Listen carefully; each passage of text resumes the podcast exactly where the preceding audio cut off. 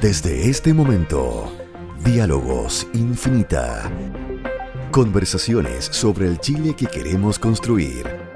Por la 100.1 con Connie. Una presentación de Banchile Inversiones. Soluciones digitales para acompañar tus decisiones. ¿Cómo están ustedes? Muy bienvenidos. Abrimos otro capítulo de nuestros diálogos infinita a propósito del plebiscito del 25 de octubre. El tema que nos convoca hoy día con un extraordinario grupo de entendidos en, en la materia es el Estado. El Estado en todo lo que pueda significar ese tremendo paraguas y esa gran definición eh, que, está detrás del concepto del Estado. Podemos aprovechar la oportunidad de tener una nueva constitución para repensar nuestro Estado. El Estado debe modernizarse. Hace mucho rato que ese tema viene puesto en la agenda, pero cuando hablamos del Estado también hablamos de los poderes que lo integran, de la manera en que se toman las decisiones en el Estado. Involucra sistemas varios, ¿verdad?, que tienen que converger e interactuar para que las cosas funcionen. Bueno, ese es el desafío para la conversación de hoy y la vamos a tener junto a Isabel Arinat, decana de la Facultad de Derecho de la Universidad Mm, Adolfo Ibáñez, que trabajó como asesora presidencial en temas de derechos humanos, legislación laboral, minorías y pueblos indígenas. Se desempeñó como investigadora del Centro de Estudios Públicos también. Es directora de la Sociedad Chilena de Políticas Públicas desde el CEP. Yo me acuerdo un gran trabajo que hizo justamente sobre la modernización del Estado. Isabel, ¿cómo estás? Bienvenida. Muy buenos días, Connie. Muchas gracias por la invitación y un gusto estar aquí con Luis y con Rodrigo.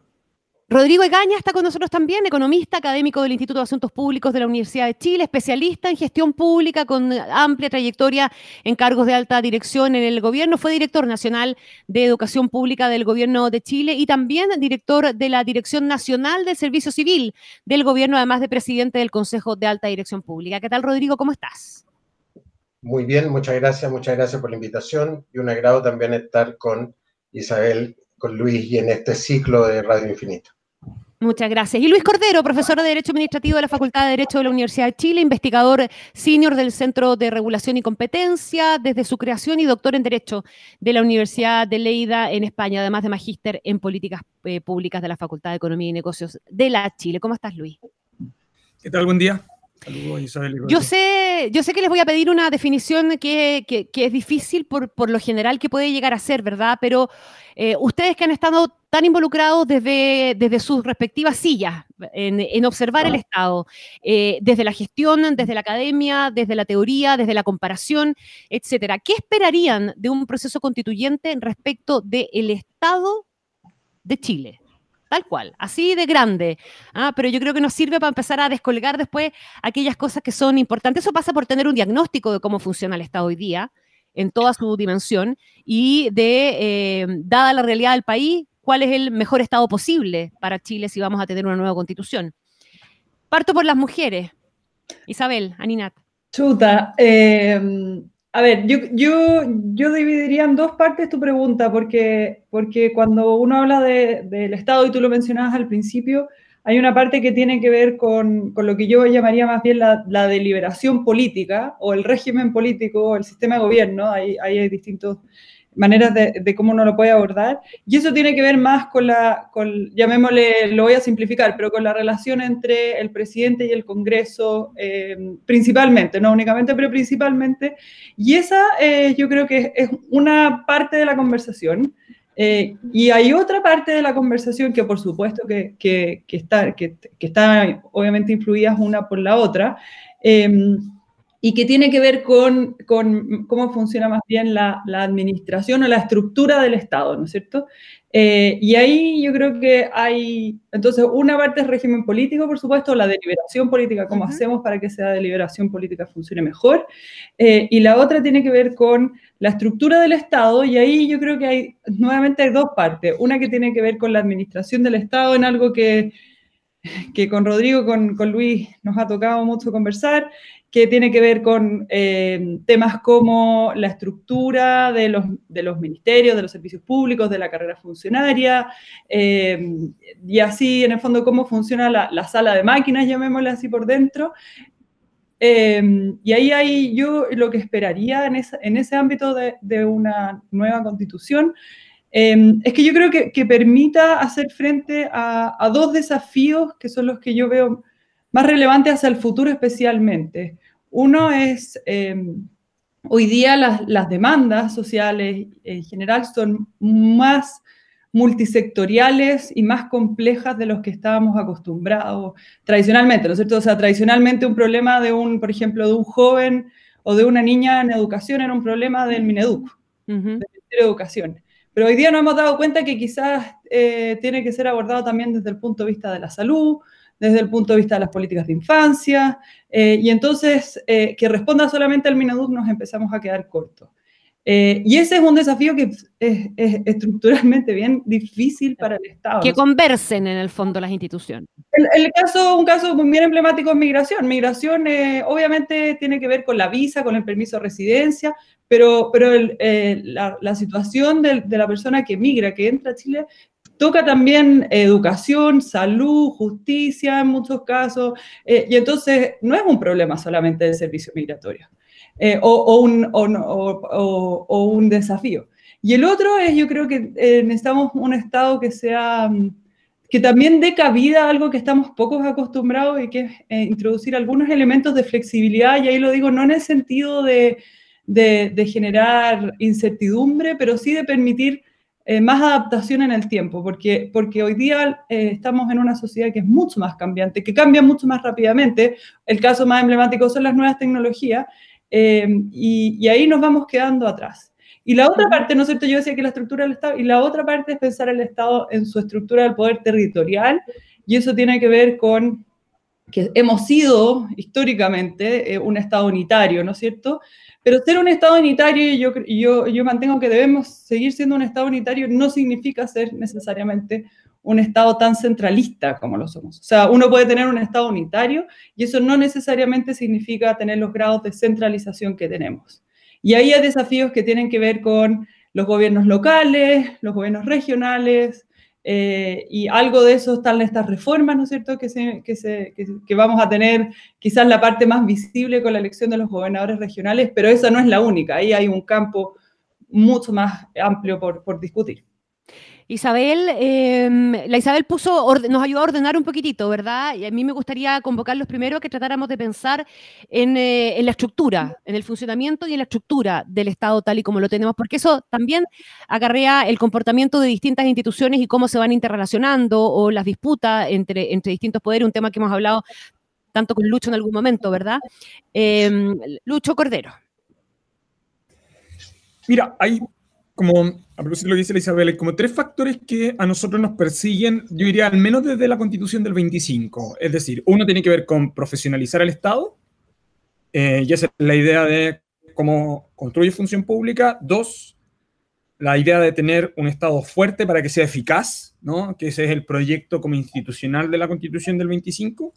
Y el tercero tiene que ver con que esa distribución sea eh, territorial, ¿no? Entonces, la Constitución del 25 también tenía un proyecto descentralizador que fracasó. Esos criterios, más allá de las opiniones que uno tiene sobre la Constitución del 80, están vigentes también en el momento de la Constitución del 80, en el fondo. Entonces, una reflexión que uno debiera siempre hacer es, ¿por qué los momentos constituyentes nos obligan siempre a hacernos las mismas preguntas y mientras las constituciones están vigentes mantenemos la misma discusión? Ahora, para ir a tu pregunta, el modelo estatal, a su vez, desde la Constitución del 25 hasta hoy, eh, se complejizó porque además llenamos a la Constitución de instituciones adicionales a las tradicionalmente concebidas. ¿no? Esto no solo es la distribución entre el poder eh, ejecutivo y el Congreso y lo que le correspondería al Poder Judicial, sino que, por ejemplo, nosotros desde el 43 llevamos a la Contraloría la Constitución, en la reforma del 70 metimos al Tribunal Constitucional, y entonces pasaron a tener protagonismos constitucionales eh, organismos que tienen incidencia en el funcionamiento del aparato estatal. Eso genera inevitablemente tensiones. Algunas de ellas se crearon deliberadamente con la finalidad de generar esas tensiones. O sea, cuando se creó la Contraloría el 43, en la, cuando se lleva la Constitución, se hizo más de una vez lo hemos conversado, con el propósito deliberado de controlar el presidencialismo en el fondo, ¿no? Porque en Chile siempre se habla del hiperpresidencialismo, eh, pero se olvida que bajo la constitución del 25 eso descansó bajo un sistema de partido, por lo tanto el presidente estaba moderado por un sistema de partido. Pero después de la reforma del 43, los presidentes estuvieron altamente controlados por la Contraloría. Ahora, con más protagonismo, con menos protagonismo, eso genera una tensión y eso genera unas disputas.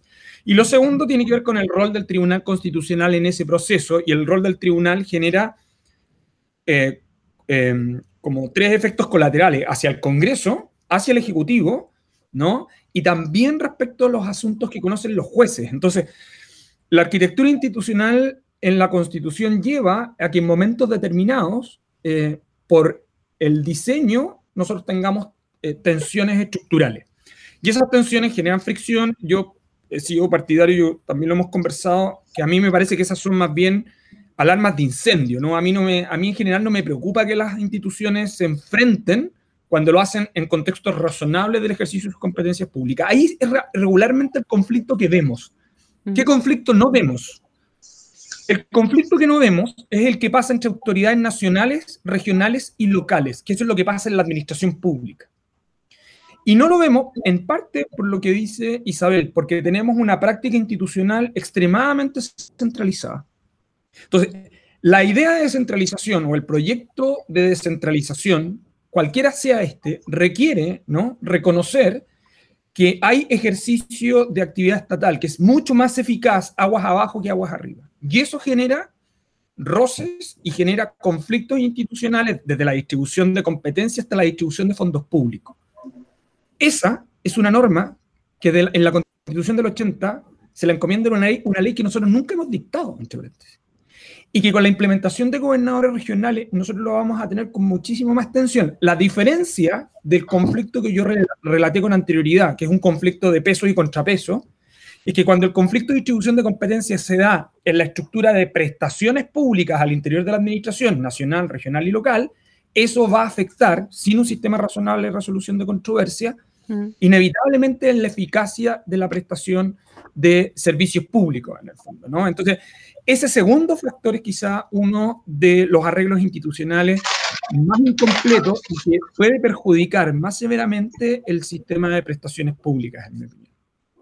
Rodrigo Caña, eh, tú has estado sumergido en el, tema de la gestión, ¿verdad? Que es, parte sustancial del, fondo de todo lo que estamos hablando.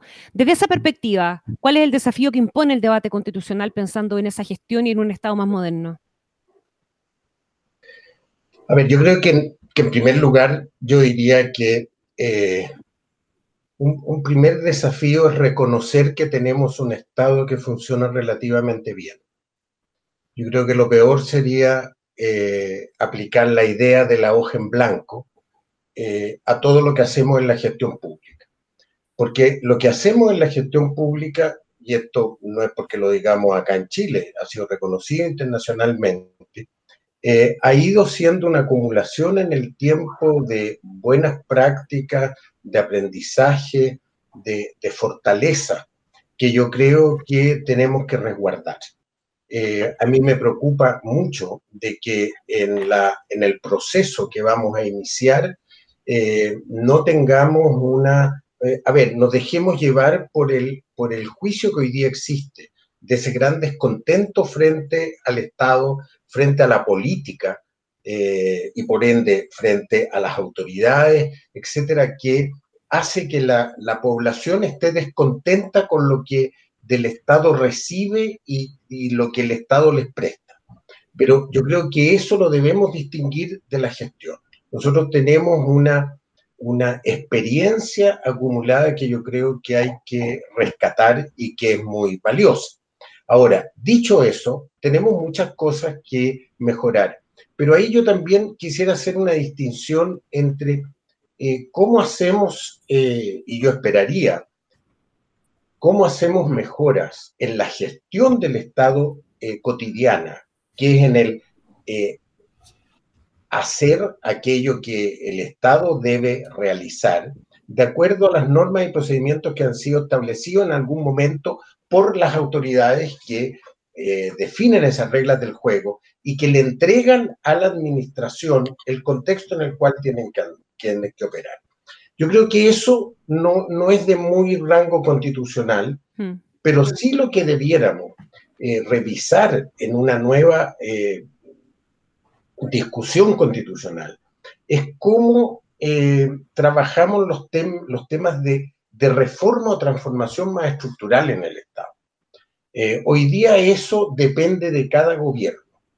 Cada presidente puede definir la fórmula que quiera, tanto estructuralmente como de contenido, y normalmente lo que se ha hecho, salvo en los primeros años de la concertación, diría los gobiernos Elwin, Frey Lago, tuvieron una mayor continuidad en los temas de reforma y modernización de la gestión, pero después tenemos un quiebre a, eh, periodo a periodo. Y yo creo que tenemos que tener una autoridad que eh, se preocupe de ese tema. Yo no pienso en un ministro de reforma del Estado, que eso siempre ha fracasado en todos los países, porque entra a mm. competir con los otros ministros en el gabinete, no tiene sentido. Creo que esto debiera ser una institución que esté instalada al nivel presidencial, pero que tenga cierta autonomía y que yo creo que eh, pueda mantener la continuidad en ciertos procesos. Eh, hay que entender, por ejemplo, si uno mira hacia atrás, el proceso de reforma procesal penal, ¿cuántos años nos tomó? Claro. Eh, pasó por tres gobiernos. Y si el, el segundo o el tercer gobierno no le hubiese gustado el modelo, ahí habría quedado. Eh, la transformación de las compras públicas nos tomó 10, 12 años en instalarlo. Entonces, son procesos muy largos que yo esperaría que en una nueva eh, ordenamiento constitucional esto lo pudiéramos de alguna manera incorporar. Mm. Estamos de acuerdo todos y yo creo que eh, cruzadamente lo hemos hablado, ¿verdad? Este, el tema de la modernización del Estado es un tema, o de, o de las instituciones y de los choques institucionales, es un tema poco sexy, pero de una relevancia y de una profundidad impactantemente importante. Yo me acuerdo mucho, yo esto lo he cruzado muchas veces con Lucho y con la Isabel también me acuerdo mucho cuando tú expusiste, al, creo que fue al presentar el libro de modernización del Estado del CEP, eh, casos que recogieron en Australia, Nueva Zelanda, que tenían que ver justamente con esta falta de conversación de las distintas instituciones a propósito, por ejemplo, de los niños del Sename y en una realidad que se había vivido muy equivalentemente allá también, y que era como te dabas cuenta que instituciones que debían manejar información no la manejaban y que esa ausencia de información derivaba en una pésima política pública final, ¿verdad? Con consecuencias fatales en el caso de, muchos niños. Eh, ¿De qué manera relevamos la importancia de esta, de, de pensar en eh, reformar o entender un Estado distinto y cuánto de eso tiene efectivamente rango de conversación constitucional. ¿Es una oportunidad el debate constitucional? Yo creo que es importante recalcar ahí cuánto es, cuánto, cuánto hay de ese espacio y cómo se puede aprovechar ese espacio. Em, a ver, yo yo creo que esa es, quizás la, pregunta más difícil que, es la que nos eh, hacemos eh, todo el tiempo, ¿no es cierto? Eh, quizás aquí los tres presentes somos convencidos de la importancia de, los temas que tocan la modernización del Estado y, el diseño institucional, pero es un tema que, como dice la Connie, es poco sexy en el fondo, no, quizás llama más la atención cuando ocurren estos, estos choques que decía, que decía Luis, estos... estos, estos tensiones entre, entre instituciones. Eh, a poner una que, que, sucedió hace un año, estábamos en la tensión entre la Corte Suprema eh, y el Tribunal Constitucional, ¿no es cierto? Y ahí, eh, pero, pero en general cuesta un poco poner, poner luces o, o, o, llamar la atención sobre cuestiones, salvo cuando, cuando ocurren los problemas. Y yo creo que esa, esa es la principal dificultad de, cualquier agenda de modernización del Estado en general, lo que decía Rodrigo en el fondo. Em, y ahí yo creo que, que, por eso, por ejemplo, para volver un poco sobre lo que decía Luis de descentralización, está el artículo 126 de la Constitución que habla del mecanismo de resolución de competencia. Eh, ¿Por qué? Porque vamos a tener eh, elección de gobernadores regionales, para poner un caso bien concreto, ¿no es cierto?, de, un vacío que tenemos y que, y que parece no llamar la atención. Tenemos elecciones de gobernadores regionales eh, en abril eh, y ese gobernador va a, probablemente, quien sea, quien sea, en, las distintas regiones, se va a tener conflictos de competencias con el delegado presidencial o con alcalde, eh, porque creer que no suceda es pecar de ingenuo, creo yo. Eh, y entonces la manera de diseñar instituciones es que uno eh, obviamente eh, trata de buscar el mejor diseño o la mejor arquitectura institucional, pero también se ponen los casos que ocurran conflictos y, cómo, y qué, qué, qué, salida se le da a eso. Ese caso, que, que uno que está a la vuelta de la esquina, o sea, si uno lee la ley de, de, de, gobiernos regionales después de su modificación, para poner un ejemplo, el gobernador regional y el, delegado presidencial, los dos tienen competencias en materia de emergencia. Mm. Eh, entonces, necesariamente va a ocurrir en un país que suceden terremotos eh, y todo tipo de emergencia, probablemente vamos a tener más de un caso. ¿Qué salida institucional y qué camino y cómo canalizar esos, esos casos? Eh, yo creo que es parte de lo que tenemos que pensar, pero que muchas veces tenemos tantas urgencias y, y hay tantos otros temas que parecen ser más atractivos para los políticos que se va dejando un poco de lado. Yo creo que para la discusión constitucional, yo a ver, hay, como decía Rodrigo, hay mucho que tiene que ver aquí con gestión. Y la gestión no, creo yo, esta es mi opinión, no, no tiene que estar en la Constitución. Eh, hay mucho de eso que corresponde a actos administrativos, hay mucho de eso que corresponde a la ley de base, eh, al estatuto, eh, el estatuto administrativo. Y yo creo que esas son, eh, materias que son de ley. ¿Por qué? Porque, vuelvo a lo que decía en un principio, son cuestiones que podemos ir adaptando en el tiempo, que hay que pensarlas hacia un estado no para atrás, sino hacia las décadas que vienen, con los desafíos que ello contiene. Y por eso yo creo que aquí la Constitución lo que tiene que tener es, obviamente, regular ciertas materias. Tenemos hoy día algunas materias reguladas, por supuesto, eh, pero tiene que ser más bien habilitantes para que las leyes posteriores puedan eh, regular sobre todo cuestiones que tienen que ver eh, con materia de gestión, porque si subimos la gestión a la constitución, entonces ahí sí que eh, agilizar ciertos procesos va a ser casi imposible. Va a ser más difícil. Estamos conversando con Isabela Ninat, Luis Cordero y Rodrigo Egaña. La otra vez Bernardo Larraín, que desde la SOFOFA ha tenido el tema de la modernización del Estado también como un, mm. como un eje fundamental, decía que la carrocería es la constitución, pero que el motor real de toda esta cuestión es la modernización del Estado. ¿Comparten esa, esa visión? Lucho. Eh, Mira, cuando uno lee eh, la literatura, incluso la prensa, bueno, hay, personas que se han dedicado a esto, ¿no? Está bien registrado. Nosotros eh, hablamos de modernización del Estado, reforma del Estado, reforma administrativa más o menos desde 1910 en adelante. Y entonces como a rato hablamos tanto de eso que termina siendo un discurso medio vacío. ¿no? yo creo que la interrogante es otra en el fondo, es cuál es el diseño constitucional que permite un funcionamiento de administración pública eh, más eh, eficaz. Eso es, como, esa debiera ser nuestra aspiración, ¿no? E, e, es, esencialmente. Y yo creo que hablar de modernización es como que siempre estamos rezagados. Y, yo creo que la, pregunta en rigor es por qué hace un siglo venimos hablando de esto, en el fondo. Y yo creo que quizás la respuesta es porque hemos puesto el énfasis en el lugar inadecuado. El, el lugar adecuado quizás es, bueno, ¿cuál es la arquitectura que permite un diseño institucional que no quede petrificado en la Constitución y que permita ir adaptando para que éste sea eficaz, pero también, como dice Rodrigo, que le dé consistencia en el largo plazo. Es decir, la Constitución trata de responder una pregunta, creo yo, en esto, es ¿cuál es el modelo de administración pública que nosotros deseamos tener? ¿Por qué lo digo?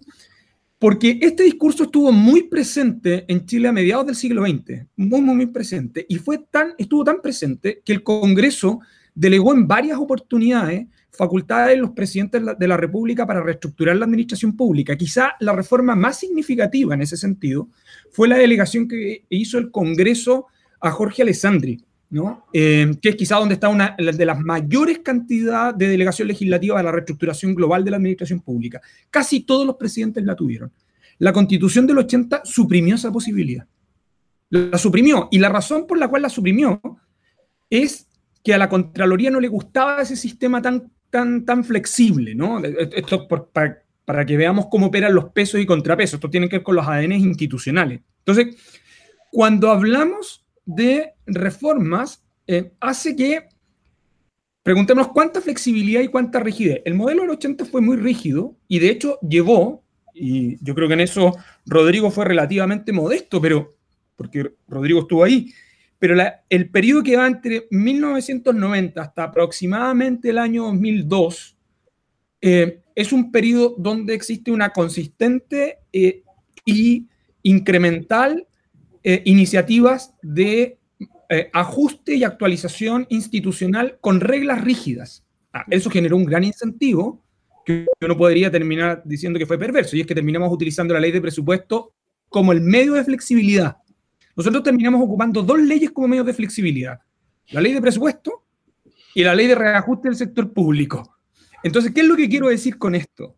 Eh, cuando, cuando teníamos flexibilidad, rigidizamos la administración. Cuando estaba rígida, empezamos a buscar otros mecanismos como alambritos, ¿no? Y el problema de los alambritos es que en algún momento se pueden derrumbar. Entonces yo creo que hay una pregunta que es un poco, que tiene que ser un poco más sincera, es ¿cuál es ese modelo de administración pública que permite eficacia, pero que permite además adaptación en el tiempo?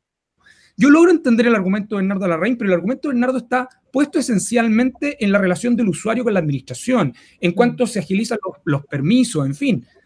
Eso es, un, eso es un tema, pero la tecnología no es un tema, no es un tema legal. La tecnología debe, la, la innovación de la tecnología debe permitir a la administración adaptándose sin reforma legal. y además tiene, y con esto termino, disculpa, y tenemos, un último invitado, y ese último invitado tiene que ver en cómo tú incorporas participación ciudadana efectiva. Hmm. Y de hecho las experiencias comparadas hoy día están mostrando que esas pequeñas asambleas de ciudadanos son elegidos aleatoriamente, permiten obtener información mucho más útil para tomar decisiones de política pública más eficaz. Y ahí hay algo también que nosotros debiéramos explorar.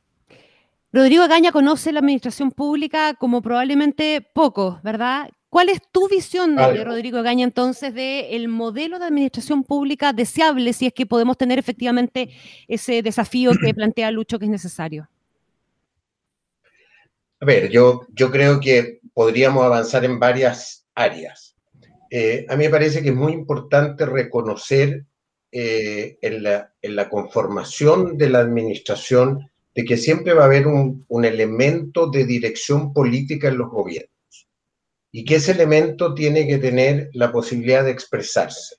Un presidente o una presidenta que asume un gobierno debe tener la posibilidad de expresar sus ideas, sus orientaciones eh, y poder realizar su programa. Y esa es una primera cuestión de que yo creo que la fórmula de que, eh, y acordémonos que en el gobierno de Frei Montalva se decía explícitamente todos los cargos de confianza de la administración, que ahí eran varios miles, con una administración bien más pequeña que ahora, eh, deben eh, estar eh, desempeñados por personas que estén de acuerdo con los postulados del gobierno. Entonces, esa es una cuestión que yo creo que se ha ido superando, pero hay que mantener la capacidad que tiene un gobierno, que no es lo que nos muestra la serie danesa, esta Borgen, que está tan de moda, de que al final entra eh, un, un, gobierno y que eh, la primera ministra tiene un caballero ahí, que el secretario de Estado, que es el que le dice qué se puede hacer, qué no se puede hacer, dónde están las fallas. Ese es el extremo. Pero yo creo que tenemos que tener, y, eso hay que reconocerlo en la, en la administración y hay que valorarlo eh, toda esta cuestión del desprestigio que se le ha ido dando a los equipos políticos de dirección del gobierno, yo creo que hay que superar. En segundo lugar, yo creo que tenemos que ciertamente profesionalizar la dirección ejecutiva del gobierno, aquellos que están encargados de dirigir la implementación de las políticas. O sea, algo se ha hecho con el sistema de alta dirección pública, pero yo creo que tenemos que avanzar mucho más. O sea, no tiene sentido que gobierno a gobierno cambiemos los directores de los hospitales. O sea, es una aberración. Eh, y ya hicimos un avance importante, por ejemplo, en la nueva ley de educación pública, en que los directores de los servicios locales de educación, estos que se están creando, son nombrados por seis años. Y la posibilidad que tiene el presidente de pedirle la renuncia es muy restringida. Yo creo que ese es un buen camino en que debiéramos la, la estructura de dirección gerencial del gobierno fortalecerla y eso implica eh, varias consecuencias para el sistema de alta dirección que tenemos hoy. Y en tercer lugar, yo creo que tenemos que avanzar mucho más en la profesionalización del estamento más eh, burocrático, funcionario permanente del Estado. De hecho, él está estable. Los cambios que hoy día tenemos año a año en la administración, o sea, la, la no renovación de las contratas, está en torno al 1% anual. O sea, que decide que tenemos una administración bastante estable, salvo en los cambios que se producen en los gobiernos, que creo que eso hay que regularlo, y que ya en el gobierno anterior, con esta de las normas de aplicación general en la gestión de personas, se avanzó en la regulación. Esa es una tercera cuestión que yo creo que hay que eh, eh, formalizar, y eso va a implicar llevar eh, ajuste en el estatuto administrativo, en la forma de calificar, eh, etcétera, en, los, en establecer convenios de desempeño. Ahí nos tenemos que meter bastante más eh, eh, a fondo. Yo creo que una cuarta cuestión, que algo ha dicho Isabel y, Luis en, en, sus intervenciones, tenemos que establecer capacidad que los gobiernos tengan mayor flexibilidad de reorganización del aparato público. Yo creo que eso debiera de responder a los énfasis. Hoy día cualquier cambio de eso implica una ley y por lo tanto sale en el tercer año del periodo gubernamental ya cuando el gobierno está empezando a, buscar cajitas de cartón para llevarse sus papeles.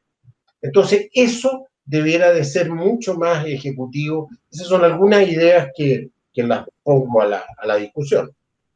Conversamos en nuestros diálogos infinita con Isabel Alinat, Luis Cordero y Rodrigo Gaña. Van quedando un montón de temas, ¿verdad? A mí me gustaría seguir profundizando en el modelo de administración pública eh, desde el punto de vista de la gestión, pero también desde el punto de vista institucional. ¿Hay algo a nivel institucional, además de lo que hemos, venido diciendo, que, se, hiciera necesario reconversar en la definición que lleguemos a hacer de, Estado, en el entendido de que es un concepto político también, ¿verdad? Y que básicamente lo que tiene que ver es la forma en que se organiza la sociedad. Eso finalmente es el Estado, ¿no? Eh, ¿Toma yo? Bueno. Em, ah, yo, creo que aquí em, el peor error en términos de administración que, podríamos hacer eh, es, por ejemplo, esta idea que, que circula cada cierto tiempo, que es eh, reorganizar los ministerios y ponerlos en la Constitución. Eh, hacer eh, una idea de que ahora sí que sabemos cuáles son los ministerios que necesitamos para el futuro. Esta es una idea, hay un artículo de Luis que es muy bueno, que muestra cómo esta idea viene de principio del siglo XX, la idea de, es que, es que ahora sí que ya sabemos, ahora, ahora sí que no, estamos claros con eh, ese mapa que uno imprime de la Contraloría de la administración pública que tiene todos los cuadraditos eh, con todos los ministerios y, que dependen de él. Y yo creo que esta idea de que, que, por ejemplo, en una nueva constitución podríamos poner cuáles son los ministerios y, reorganizarlos, eh, es, esa idea eh, me parece que sería un error. en términos de la administración, porque nuevamente vuelvo, quizás en 10 años más nos damos cuenta y probablemente nos daríamos cuenta de que fusionar el Ministerio 1 con el Ministerio 2 hacía sentido en el 2020, pero en el 2030 o en el 2040 la verdad es que eh, eh, pierde completamente el, foco. Así que por eso yo, vuelvo sobre esta idea de que, quizás los elementos que, debiéramos introducir son más bien espacios de flexibilidad, un poco lo, eh, mencionaba Luis a partir de, los DFL de los años 60, eh, de la delegación, ¿no es cierto?, que se hizo al presidente para la reorganización de la administración eh, y introducir ciertos mecanismos institucionales, porque si no lo que muestra precisamente es el uso de la ley de presupuesto. Y ahí Rodrigo hablaba de, del estatuto administrativo, pero hay que hablar también de qué es lo que ha hecho el, presupuesto o la ley de presupuesto, todas las leyes de presupuesto, con el estatuto administrativo, eh, que es obviamente flexibilizar esos controles que estaban puestos originalmente para las contratas y los honorarios. Em, en tema, yo creo que en temas de arquitectura institucional, yo creo que es necesario, em, yo, creo que obviamente, como decía al principio, una es la conversación del régimen político, si vamos a tener, eh, para, simplificarlo, en términos muy fáciles, si vamos a, tener, vamos a mantener un sistema presidencial y un presidencialismo como lo tenemos hoy, porque sistemas presidenciales el único no es el chileno, eh, pensemos en Estados Unidos, tiene un sistema presidencial y es muy distinto, obviamente por su naturaleza federal, pero también en términos de, por ejemplo, la relación entre el presidente y el Congreso es muy distinto al presidencialismo chileno, o si vamos a avanzar hacia otros modelos de régimen político, el sistema semipresidencial o incluso el sistema parlamentario. Si el sistema parlamentario, bueno, eso tiene otras implicancias también en el diseño institucional. Ahí está. A mí me gusta mucho Borgen, la serie en todo caso. Sí, incluso con la figura de secretario permanente. Eh, eh, y eso, pero, pero imaginemos que nos, nos mantuviéramos en el, en el, régimen presidencial. Entonces ahí también es importante mirar en ese diseño institucional la relación entre el presidente y el Congreso, eh, o la presidencia y el Congreso, y en términos de qué queremos pedir, qué, qué, esperamos del Congreso. ahí hay ideas que tienen que ver con más con su, su, su su actuación interna, ¿no es cierto? Está esta idea que se ha propuesto, la propusimos en esa comisión del CEP, pero se ha propuesto por muchas, muchas otras instituciones, que es la idea de la oficina de presupuesto dentro del Congreso que le haga el contrapeso a la DIPRES para justamente lo que decía al principio, producir mejor deliberación pública. Eh, pero es importante ahí también mirar los órganos que tienen autonomía constitucional, los otros órganos y las relaciones que se generan ahí. Luis hablaba de la Contraloría, está también el Tribunal Constitucional, pero, pero así hay otros órganos.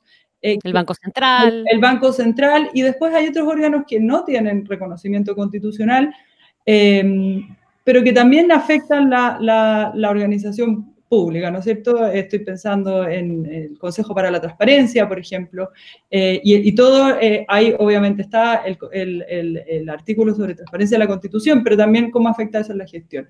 Yo creo que eh, tener ese mapa en la cabeza al momento de pensar el régimen político es necesario, porque si no nos vamos a quedar en una discusión que solamente piensa que el régimen político es la relación entre entre, entre el, en un proyecto de ley, por ejemplo, en, en, cuáles son las urgencias o, cuáles son los trámites legislativos y obviamente aquí influyen muchos más, eh, la, arquitectura, la arquitectura constitucional es mucho más amplia. Luis Cordero o Rodrigo. a ver, mira, yo estoy de acuerdo con, con Isabel, con un par de precisiones. Eh, yo creo que el régimen de gobierno es clave, o sea, eh, no, el, modelo, el modelo de administración pública va a depender de cuál sea finalmente el, régimen de gobierno que, que, terminemos por aprobar. Todo bien relevante, porque no solo porque, fíjense en las memorias de Tony Blair, que probablemente una persona no muy quería, pero el, eh, hay un relato que es muy notable cuando él dice, mire, ya, ya llevaba un poco más de, más de un año en el gobierno, ya eh, dos años aproximadamente, y él dice que solo había eh, modificado 44 cargos, ¿no? Y eso había generado un pequeño escándalo constitucional. Mm. Eh, eso en un régimen donde el sistema de servicio civil es altamente, es muy fuerte, eh, pero claro, genera otros efectos secundarios que son las, las, especies como de castas funcionarias también. Lo que quiero decir con esto es que no hay una solución eh, que sea completamente limpia, estos son como los antibióticos, hay efectos secundarios. Lo que uno siempre debiera tratar es ¿Cuál es ese ajuste de modelo institucional que permite flexibilidad? Yo creo que la pandemia, por ejemplo, es un verdadero experimento natural para ir mirando distintos modelos de administración pública. Fíjate que hemos tenido con regímenes de gobierno similares, modelos de administración pública distintas con distintos tipos de resultados. Eso a nivel central y también a nivel regional. Mm. Eh, eh, la estabilidad de los sistemas prestacionales. Yo creo que hay, hay bastante de, lo que, de la información que se está generando ahora que es útil para poder ir haciendo comparaciones y además mirar la eficacia de nuestra administración pública en las actuales condiciones en las que estamos viviendo. ¿Por qué lo digo? Porque nosotros les ponemos, tenemos una obsesión terrible por los ministerios y desde el punto de vista del funcionamiento de la administración pública, en mi opinión, los ministerios han ido perdiendo el protagonismo que podían haber tenido hace 50 años, hace 60 años. Los ministerios tienen una representación más política que técnica. Eh, es más relevante, diría yo, la manera en cómo reestructuramos servicios públicos, la gobernanza de esos servicios públicos, que la manera en cómo diseñamos ministerios aguas arriba. Eh, por ejemplo, un ministerio que no resiste mucha, eh, mucho más sin tener una reforma estructural, pero que es una reforma que probablemente va a tocar muchos intereses, es el MOP. Mm. Salud, eh, salud. Salud. salud tiene otras dimensiones porque salud tiene la particularidad que viene de un modelo de reforma eh, a la autoridad sanitaria durante la administración Lagos, que tenía un criterio de gestión, pero que en algún sentido también se vio truncado por cómo se negoció en el Congreso o las condiciones que se puso en el Congreso para negociar. Lo que quiero decir en términos sencillos es lo siguiente. Dependemos mucho del régimen de gobierno, el régimen de flexibilidad de la adecuación de la administración pública, yo creo que debe, debe ser de las pocas atribuciones claves que quiere la Constitución. Y en tercer lugar, que el rol de los ministerios tiene un rol más político, pero desde el punto de vista más de desempeño estatal, eh, creo que hoy día el peso en organizaciones de índole administrativo, servicios públicos en sus distintas modalidades, son muchísimo más relevantes de la reestructuración en ministerios, en el fondo. ¿no? Eh, y yo creo que nos seguimos obsesionando quién se sienta en el cargo de ministerio y, dejamos de poner atención en la eficacia de servicios públicos. Y pensando en esa eficacia, Luis, le paso la palabra a Rodrigo Gaña, eh, ahí también se abre el cuestionamiento de si tenemos un sistema de selección de personal adecuado pensando en que ese tipo de instancias que menciona Luis vayan cobrando efectivamente más protagonismo. La creencia popular, y puede estar obviamente equivocada, pero es lo que está instalado, es que todos esos cargos o todas esas instituciones aguas abajo, en definitiva, se usan para llenar cargos y pagar favores. A ver, yo creo que, se ha ido avanzando. Eh, yo creo que el principal avance que ha permitido tener el sistema de alta dirección pública es que ha impedido que los funestos entren a hacerse cargo de servicios públicos. Los tipos malos, o sea, que no sirven, o que son corruptos, o que son ineficaces, o que, o que han demostrado en su historia que van ahí con otros fines. Y yo creo que ese y, muchos dicen, bueno, pero es que eso es como lo mínimo. Ahora, lo mínimo en un país en que esto ocurría regularmente pasa a ser de muchísimo, muchísimo valor. Si uno ve lo que pasa en otros países que no tienen este filtro, porque este es un filtro, un sedazo fuerte, que saca, yo estuve ocho años en el Consejo de Alta Dirección Pública y pude ver casos en que si hubiesen llegado a dirigir servicios, habrían sido situaciones realmente lamentable. Entonces, ese es un primer elemento que hay que rescatar. Un segundo elemento es que todavía, eh, incluso a pesar de la reforma del año, eh, del segundo gobierno Bachelet en el año 17, eh, claro, el 2017 fue la, la, segunda reforma al sistema de alta dirección pública, todavía se mantiene una altísima eh, vulnerabilidad eh, estrictamente política. Y esa distinción entre lo mismo que decía Luis, de que los ministerios sean realmente más de dirección política, de fijación de contenido sustantivo de políticas públicas, pero que los servicios sean más implementadores y estén en el marco de esas políticas, yo creo que hoy día seguimos con, eh, hemos progresado, pero tenemos mucho, mucho que hacer. Y yo creo que lo siguiente es cómo se selecciona la gente que llega a trabajar al Estado. Hoy día llegar a trabajar al Estado es atractivo. Todos sabemos que la retribución en el Estado, dentro de los estudios que salían hace un tiempo, el tercer sector mejor pagado después del minero y el financiero bancario es el sector público. Entonces, hoy día hay una, hay una demanda por llegar a, a trabajar en el Estado que es muy alta y eso obliga a que los sistemas de selección se perfeccionen. O sea, debiera ser absolutamente ilegal que las contratas fueran contratadas como en muchas partes ocurre a dedo por un jefe de servicio. Yo te elijo a ti, a ti y a ti, sin concurso de mérito, sin métodos de selección. Entonces, yo creo que ahí hay avances que hay que hacer en la selección de personal. Y yo quisiera poner dos puntitos adicionales que, tenían que ver más con lo que se estaba discutiendo antes de la estructura. Yo creo que el tema de la participación ciudadana debemos trabajarlo muy seriamente. Eh, yo concuerdo con, lo que, con todo lo que decía Luis. Yo lo que he visto en, en gestión pública es que gestión pública con participación ciudadana ha mejorado los resultados. Eh, eh, los que toman las decisiones las toman con mejores antecedentes y viabiliza la construcción de gobernabilidad para los procesos de transformación. Esa es una cuestión que es fundamental.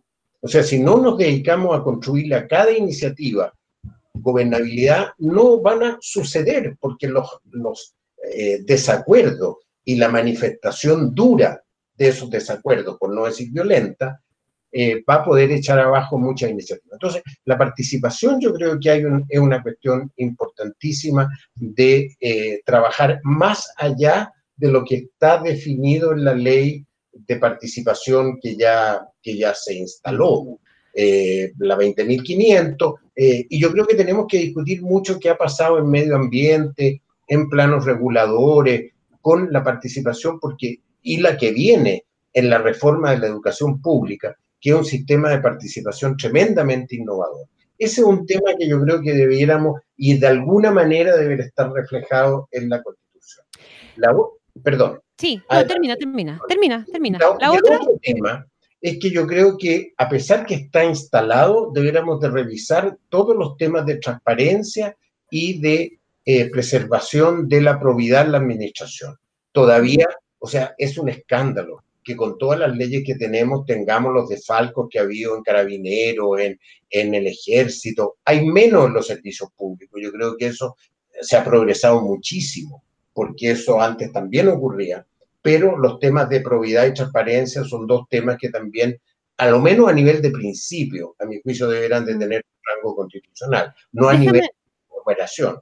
Déjame aprovechar eso, Rodrigo, para la pregunta que justo quería hacer cuando, cuando te interrumpí. Conversamos con Rodrigo Gaña, Isabel Aninat y Luis Cordero, eh, porque el, la corrupción en esas instituciones que tú mencionas, básicamente instituciones armadas, ¿verdad? El carabinero, el ejército, etcétera, etcétera, puede tener que ver, y digo puede tener que ver, y se, los pongo para llevarlos a una pregunta más amplia que, que solo circunscribirse a esas instituciones, con una cierta tranca histórica, ¿verdad? Y una cuestión que dejó de alguna manera instalada la constitución del 80 y y, la lógica que instala, más allá de la letra de molde que contenga, de que hay ciertas cosas que no se tocan, ¿verdad? Y que tienen que estar lejos de la arbitrariedad del mundo político o de la discrecionalidad del mundo político. Hay cosas en la Constitución que fueron pensadas probablemente en esa lógica, ahuyentar completamente cualquier grado de discrecionalidad de cualquier ser humano vinculado a la política. Y eso tiene que ver con la crisis del 73 y con la lógica, ¿verdad?, que estuvo detrás del diseño constitucional. Eh, ¿Hay algo de eso que puede pesarnos hacia adelante, algo de eso de lo que debamos sacudirnos, o ciertas lógicas que derivaron de esa cuestión que quedó impuesta en la Constitución del 80, que a lo mejor con el tiempo, con el paso del tiempo nos dimos cuenta que vale la pena rescatar. Isabel, Lucho. Oh, si queréis parto yo. Ya. Mira, yo creo que nos tenemos que sacudir absolutamente. Eh, yo conozco y soy bien amigo de quien asumió la Dirección Nacional de la Guardia Civil en España en el primer gobierno eh, elegido democráticamente después del gobierno de Suárez, que fue como el gobierno de la transición. Y el director nacional de la Guardia Civil era un civil, es un civil, y es un civil nombrado por el gobierno. Eh, ahora, con toda la responsabilidad y resguardos que eso tiene que tener, pero no podemos seguir teniendo eh, carabineros con una eh, autonomía que es total y absoluta y que normalmente, eh, y eso uno lo ve estando en distintos lugares dentro del gobierno, que la posibilidad que tienen las autoridades del Ejecutivo de conocer realmente qué es lo que pasa es eh, mínima. ¿ya? Y, y, uno y, uno puede estar en el límite de lo que se puede hacer o no hacer eh, por ejemplo, yo cuando fui comisionado presidencial para asuntos indígenas en el primer gobierno de la presidenta Bachelet, un día le pedí al general de, y al, subsecretario del Interior, pero al general de la Araucanía, de Carabineros, que nos juntáramos con todo el equipo directivo de Carabineros de la, de la región, para explicarles qué es lo que quería hacer el gobierno en materia de política indígena. Y hubo una reunión bien increíble que nunca se había hecho, nunca un civil la había tenido, estuvo la intendenta, etcétera, a 150 oficiales que iban desde, desde teniente, algunos eran subtenientes, estaban en, en lugares chiquititos, de teniente a servir. Estuvimos tres horas en que le pudimos explicar qué es lo que se estaba haciendo. Eh, y yo creo que eso fue muy interesante porque ellos replicaron qué es la percepción que ellos tenían respecto al problema. Ahora, creo que ese tipo de diálogos son fundamentales y eso lo tiene que hacer la autoridad civil. Entonces, yo creo que tenemos que terminar con estos, estos compartimentos estancos, eh, que al final, cuando son tan estancos, lo que permiten a veces son casos de mal uso del poder y de corrupción. Mm referido a eso, a ese tipo de instituciones, pero uno también lo puede referir a otras instituciones, ¿verdad? Donde la, idea de dejar fuera al mundo civil y por lo tanto a la política de las decisiones discrecionales se, impuso. En el mismo diseño institucional uno, uno ve que de la constitución del 80 derivan ese tipo de situaciones, ¿o no? Lucho. Yo diría a ver, yo, yo se lo tomaría con un poco más de cuidado, porque yo creo que la gran responsabilidad en el caso de Fuerzas Armadas y Carabineros, hay, cierto, una arquitectura que está vinculada a limitar el poder civil sobre ese control en, la primera parte de la transición, pero luego se van haciendo reformas, pero lo que nunca estuvo en cuestión era que al menos se podían revisar las finanzas y la legalidad de las actuaciones internas. Y yo creo que aquí esta es la típica diferencia que uno tiene que hacer en cuánto el régimen normativo puede provocar un resultado versus las prácticas institucionales eh, y la cultura que finalmente termina por implementarse. Yo creo que los gobiernos democráticos tienen mucha responsabilidad en lo que terminó pasando en Carabineros. Mm. Y lo voy a poner el siguiente, eh, voy a poner tres ejemplos. El primero, siempre fue especialmente dificultoso para, la, em, para las autoridades civiles acceder a la información de las policías. De hecho, eso provocó problemas serios en el Ministerio del Interior. Segundo, cuando se hizo la reforma procesal penal y se quería dejar establecido que solo la policía investigación, que tuviéramos una investigación eh, especializada en materia de delitos, eh, Carabineros se opuso y no solo se opuso, sino que logró, triunfó al interior del gobierno y triunfó en el Congreso, en el fondo, ¿no? Y tercero, una cierta deferencia a cómo se administraban los fondos públicos, es decir, miren, está bien, nosotros incrementamos el número de carabineros, le aumentamos el número de presupuesto. La crisis de, eh, que demuestra el caso Carabineros, en mi opinión, no solo tiene que ver con un problema interno, ¿no? De problema de probidad, pero en segundo lugar tiene muchísimo que ver, muchísimo que ver, en ese caso, en que las competencias para solicitar eh, rendiciones de cuenta no se ejercieron ni por parte del Congreso, ojo, ni por parte de los gobiernos. A mí, una de las cosas que hasta el día de hoy me sorprende es el nivel de lealtad que generan los, los ministros del Interior hacia las policías. O sea, yo no conozco, me es muy dificultoso encontrar un ministro del Interior que en algún momento se hubiese enfrentado con la policía. Y en tercer lugar, porque existía una cierta política en Contraloría también de cierta deferencia. Entonces yo creo que hay que tener cuidado porque en algunas cosas los resultados negativos son consecuencia de ciertas omisiones de las propias atribuciones que, em, que, se disponían. Entonces, hay que tener cuidado con que los males sean consecuencia única y exclusivamente de las reglas que teníamos. Los mm. varios males de los que tenemos son consecuencia de que no obstante existir esas reglas, no las ejercimos del modo en que debíamos hacerlas. Y eso no hay ni constitución que lo arregle, digamos, ¿verdad? Y eso no hay constitución. no hay constitución que lo arregle. Isabel. Sí, yo, me yo estaba pensando en, otras cuestiones, eh, más allá de, de, Carabineros y, y, la Fuerza Armada, en las que, en las que quizás el diseño institucional ha sido le hemos prestado menos atención eh, y, por supuesto hay muchas, pero, pero yo, yo, quiero volver sobre lo que conversábamos al inicio de la, de la conversación, eh, que es descentralización, porque yo creo que ahí, eh, a ver, si uno mira la constitución del 25, tuvo un, un un deseo descentralizador que quedó plasmado en el texto y que fue una promesa que nunca, bueno, eh, hay otras también, ¿no es cierto? Están los tribunales contenciosos administrativos, eh, pero que, que, que, están en el texto y que uno lo lee y dice, pero, pero sí, esto es fantástico, o sea, eh, y luego eh, no, no, se realizaron en la práctica, no, no se llevaron a cabo las, las leyes o, o, o, esos mandatos constitucionales no, tuvieron, no, no, fueron efectivos en la práctica, no tuvieron la traducción legal, ¿no es cierto? Em, y, y, yo creo que ahí tenemos un, un desafío muy importante como país, eh, que, que quizás en el último tiempo se ha plasmado mucho más bueno, siempre lo hemos, siempre ha salido en distintas conversaciones, pero quizás uno mira, por ejemplo, el rol de los alcaldes en el último tiempo, eh, no solo con la pandemia, sino también con el, el estallido social. Eh, y, en el fondo, ¿cómo, cómo, cómo pensamos el país eh, en, de manera territorial? Yo creo que ese desafío tiene que, es, es bien difícil porque tiene que ver, obviamente, con una tradición no solo unitaria, que yo creo que ahí eh, mucha gente eh, eh, tiende a, hablar mal de, que seamos un país unitario porque rápidamente se confunde con centralismo, que es lo que yo insisto en separar, em, pero, pero además porque yo creo que podemos quedarnos tranquilos con que, bueno, si vamos a elegir gobernadores regionales, y con eso mm. vamos a elegir gobernadores regionales, nos quedamos tranquilos. Y la verdad es que, es que eso sería un error, porque, por ejemplo, los gobernadores regionales en términos presupuestarios, como está hoy día, y ayer, ayer 30 de septiembre, ingresó el proyecto de ley de rentas regionales. Em, pero la verdad es que como está hoy día, no, e, ese, ese gobernador regional no va a poder administrar recursos de manera importante para la región, ¿no es cierto? Eh, y lo digo no solo en términos de los recursos que puede acceder, sino de la gestión que se tienen que hacer.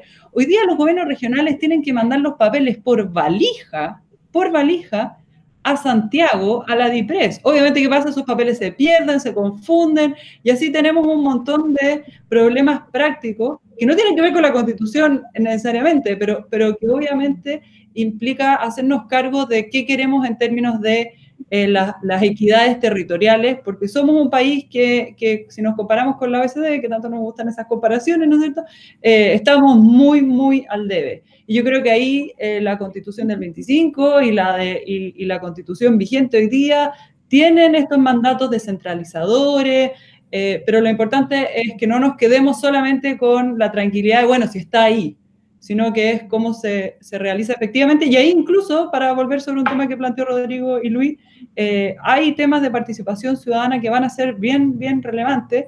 Eh, y también cómo se conjuga el gobernador regional o el gobierno regional con los municipios.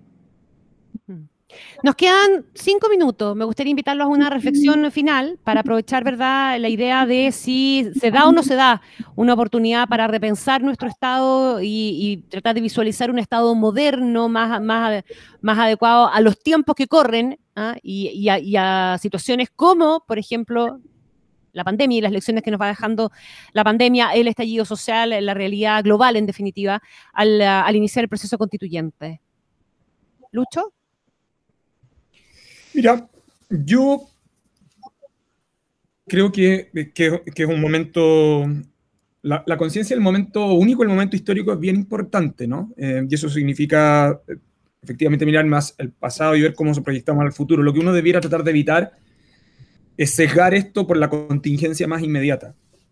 Pero yo sí me quedaría con una idea que me parece que es clave, y es que en lo que se refiere a, al Estado, lo que uno debiera lo que uno debiera tratar de buscar son las reglas que posibiliten un funcionamiento específicamente de una administración pública eficaz, en el fondo, ¿no?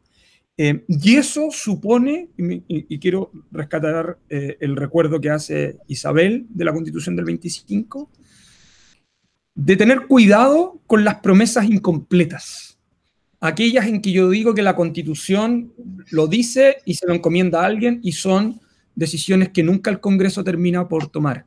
El gran proyecto eh, reformador de la Constitución del 25 en lo que se refiere a la administración pública se retrasó y derechamente en algunos casos quedó incompleto en descentralización, eso es muy evidente, precisamente porque el Congreso no cumplió esa promesa constitucional en el fondo. Em, y a mí me parece que delimitar esos ámbitos eh, es bien relevante para no, para no llenarnos de frustraciones, la verdad. Rodrigo. Mira, a mí me gustaría agregar un tema. Yo creo que estamos frente a la posibilidad de realmente avanzar hacia una sociedad que reconozca la multiculturalidad que tenemos en nuestro país. Nosotros tenemos un 12 o 15% de la población que habita en Chile que se reconoce eh, partícipe de pueblos originarios eh, que tienen su historia, sus tradiciones, sus culturas, sus particularidades, son muy distintos, no son solo el pueblo mapuche, y yo creo que tenemos que avanzar seriamente a eh, reconocer de que somos un país diverso y que en esa diversidad, la multiculturalidad eh, juega un, debiera ser un, un elemento muy central en el nuevo ordenamiento constitucional. Y una siguiente cuestión que también se ha discutido mucho desde siempre es esto si debiéramos de tener o no un ombudsman, un defensor del pueblo.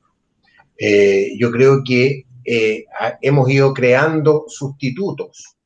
Eh, aquí y allá el comité de, el que se creó en el gobierno del presidente Lago, que todavía existe por decreto, porque se creó pensando que el ombudsman llegaba, que llegaba, que nunca llegó, pero yo creo que eso tenemos que tener eh, y hacer una discusión si necesitamos o no esa institución pública que represente los intereses de los ciudadanos frente al Estado. Esos serían dos temas que yo plantearía un poco al cierre. Isabel Aninat. Em, yo estoy de acuerdo con Rodrigo y con Luis, em, y, aquí yo creo que, que para, para, ambas reflexiones cae lo que quiero decir, que es que yo creo que, que tenemos que pensar en estas dos materias eh, tanto en pueblos indígenas como en la administración del Estado, que quizás son distintas, pero por supuesto que son distintas, pero es eh, en reformas o, en, disposiciones constitucionales que sean habilitadoras eh, de leyes que luego permitan bajar ciertas cuestiones, eh, porque tanto en pueblos indígenas podemos pensar en estatutos muy detallados, pero que al final terminen por ser uniformes, especialmente cuando tenemos nueve pueblos indígenas centralistas, y en el fondo dejar de, eh, o, más bien ahogar eh, las diferencias que existen entre el pueblo mapuche, el pueblo rapanui y los pueblos del norte, ¿no es cierto? Por poner algunos casos. Lo mismo puede pasar en la administración del Estado, que en el fondo por, por, por tratar de, por intentar, sobre todo marcados por la contingencia, de, incorporar muchas cuestiones en la Constitución que tienen que ver con gestión pública, terminemos por eh, cristalizar el momento actual de la, de la estructura del Estado eh, sin pensar que justamente lo que yo creo, lo que yo opino es que eh, la constitución tiene que ser habilitadora para que después la estructura del Estado, la administración pública funcione de la manera más eficaz posible, eh, con una realidad que es cambiante y que probablemente va a ser mucho más desafiante tanto en, en los, miremos lo que está pasando hoy día, pero también en las demandas que son cada vez más complejas y que el Estado va a tener que enfrentarlas eh, con estructuras mucho más sofisticadas que probablemente las que tenemos, las que podemos pensar hoy incluso hoy día. Así que por eso yo creo que lo que tenemos que pensar es más bien en disposiciones constitucionales que, que, que, sean habilitadoras y que luego sea el Congreso, las leyes, eh, las, que, las que las plasmen en la realidad y que estoy de acuerdo con Luis, que no se transformen, por supuesto, en las promesas incumplidas eh, que ya conocemos en materia de estructura del Estado y también en materia indígena.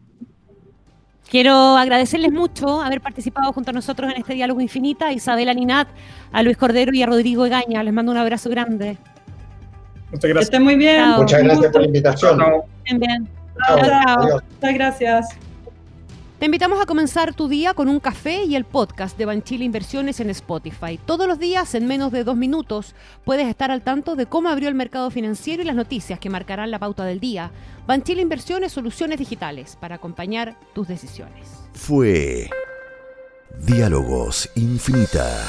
Conversaciones sobre el Chile que queremos construir por la 100.1 con Connie Stipicic. Una presentación de Banchile Inversiones, soluciones digitales para acompañar tus decisiones.